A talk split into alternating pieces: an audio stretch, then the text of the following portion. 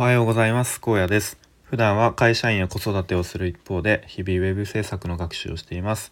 このチャンネルでは現在進行形の学習についての話や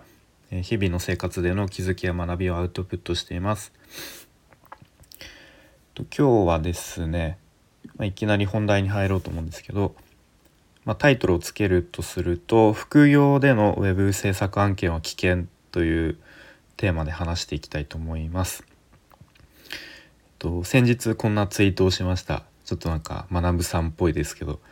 えー、ちょっと先日ツイートした内容を、えー、話しますと、えー、副業で web 制作って点点点納期直前になると細かい修正依頼が日中にガンガン来るから本業がある程度時間の融通が利く環境じゃないと無理ゲーじゃないですか。えー、っとそもそも納期に余裕持って進められれば問題ないのだろうけどっていうツイートをしてまあなんか比較的いつもよりあのいいねの数が多かったりなんかフォロワーさんじゃない人からもなんかいいねが来たりとか、まあ、それについてリプが来たりとか割と反応が多くてうんまあなんだろう共感を得たのかは分かんないですけどでまあ自分の中でも結構いろいろと、まあ、今回、えー、ウェブ制作のコーディングの案件をやらせてもらって思ったことが、えー、まあ、ざっくり言うと今のツイートのようなことなんですけど、まあ、ちょっとそれを深掘っていきたいと思います。で、えー、まあ、最初はやっぱ学習始めた時ってこう早く、うん、稼げるようになりたいとか発案件早く、うん、獲得したいとかやっぱ、うん、そういう考えになるのは、まあ、当然かと思うんですけど実際にやっぱりやってみるといろいろこう、うん、見えなかった部分が見えてきて例えば今回だと、えー、結構納期直前にあのー、先方の方からクライアントからいろいろと、えー、フィードバックえー、修正依頼が来たりとか、まあ、あとはチーム内の、えー、ディレクターデザイナーの人からもちょっとここ変更してもらっていいですか？とか修正してもらっていいですか？とか、まあ、あとちょっとなんだろう写真差し替えてもらっていいですか？みたいな、まあ、そういうなんか細かい修正依頼が、あのー、結構ガンガン来ました。でやっぱ日中にえー、そういう修正に対応できないと結局作業するの夜とか、まあ、朝早く起きるとか、まあ、そういうふうに時間作らないといけないのでなんだろうな、まあ、向こうにとってもあのいつ対応してくれるんだろうってなってしまうしこちらとしてもすぐ対応したいんだけどちょっとやっぱ時間的に夜になっちゃうかなとか。でうんまあ、それをあのー、まあ、ちょっと今すぐ対応できないんで夜になってしまいますって伝えて向こうから「あ了解ですじゃあお願いします」っていう感じになったとしてもやっぱ気持ち的に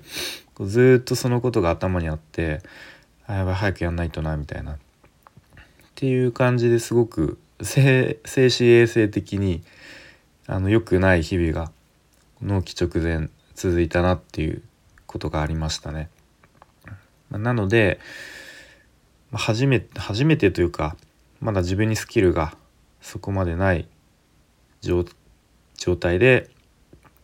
まあ、僕だったら web 制作のコーディングの案件受ける時に気をつけなきゃいけないのはえー、っとまあ受ける案件かなり慎重になんないと、うん、いけないなと思いました。まあ、もちろん早くえー、案件獲得して稼ぎたいっていう気持ちもありつつと同時にまあちょっと冷静になって、えー、まあ例えば、うん、納期はかなり余裕がある納期なのかとか、えー、あんまり納期が短すぎると絶対にそういう最後の方バタバタしてもうなんか2日連続徹夜みたいな状況にならざるを得ないと思うんで納期に余裕があるものを選んだりとか、まあ、とは、えー、まあ、今回僕の場合はチームでとまあ一応みんなフリーランスというか、えー、まあフリーランスですね。とで開発したんですけれどもまあ僕はあの友人がもう一人、まあ、ちょっとコーダーとして、えー、参加していたのでちょっといざという時はその、友人にこう手伝ってもらったりちょっと助けてもらったりして、まあ、なんとか進められたっていう状況でかなり恵まれていたんですけど、もし今回コーダーが僕一人だけだったらと思うとちょっとゾッとするんですけれども、まあ、そういうふうに、まあ、例えばコーダー2人体制、まあ、3人っていう場合もあるのかな、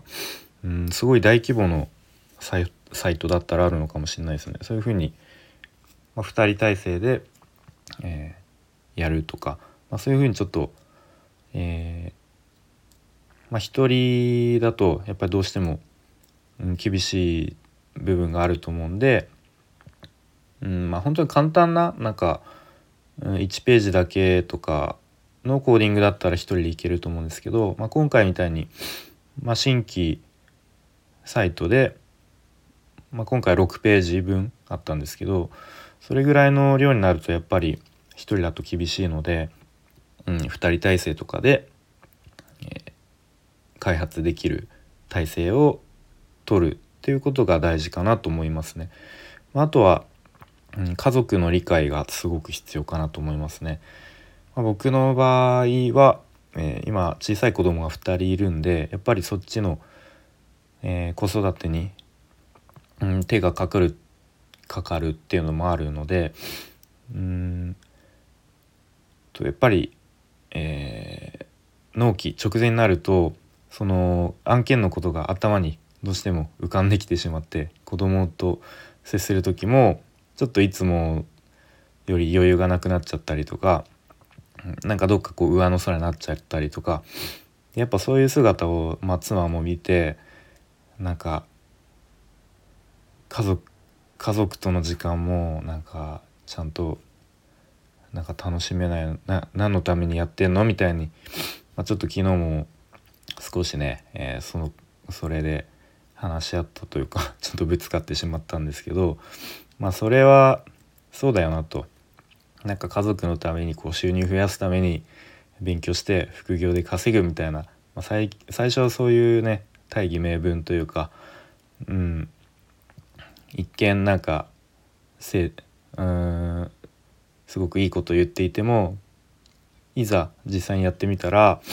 そういう休みの日とか子供と接する時でもなんか疲れてたり上の空になったりとか本末転倒やないかという気持ちも分かりますね。うんまあ、なので、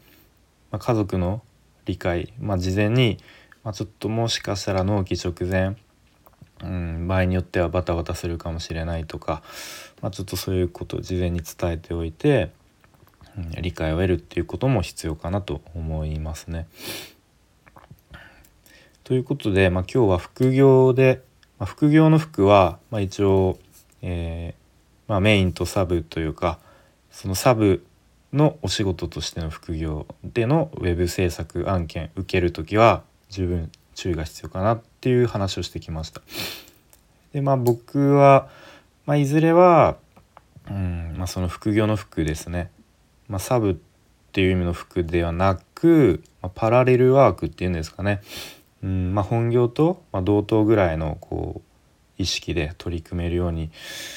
ならないと厳しいなっていうふうには思いますね。はい、で一応その案件のサイト公開が昨日だったんですけど昨日祝日でそのクライアントが休みだったので、まあ、実際は今日公開になると思われます。で、うんまあ、もしかしたらまたちょっと細かい挙動の修正とかあるかもしれないんですけど、うん、まあその辺うんまあ、スムーズにいかないような気もしますがまあまあとりあえず今日公開されるということで、まあ、ちょっと正直やっと解放されるのかそれともまた何か一つハードルがを超えなければいけないのかっていうちょっとそんなふわふわした気持ちで、えー、今日過ごしたいと思います。はい、それでは今日も聞いてくれてありがとうございました。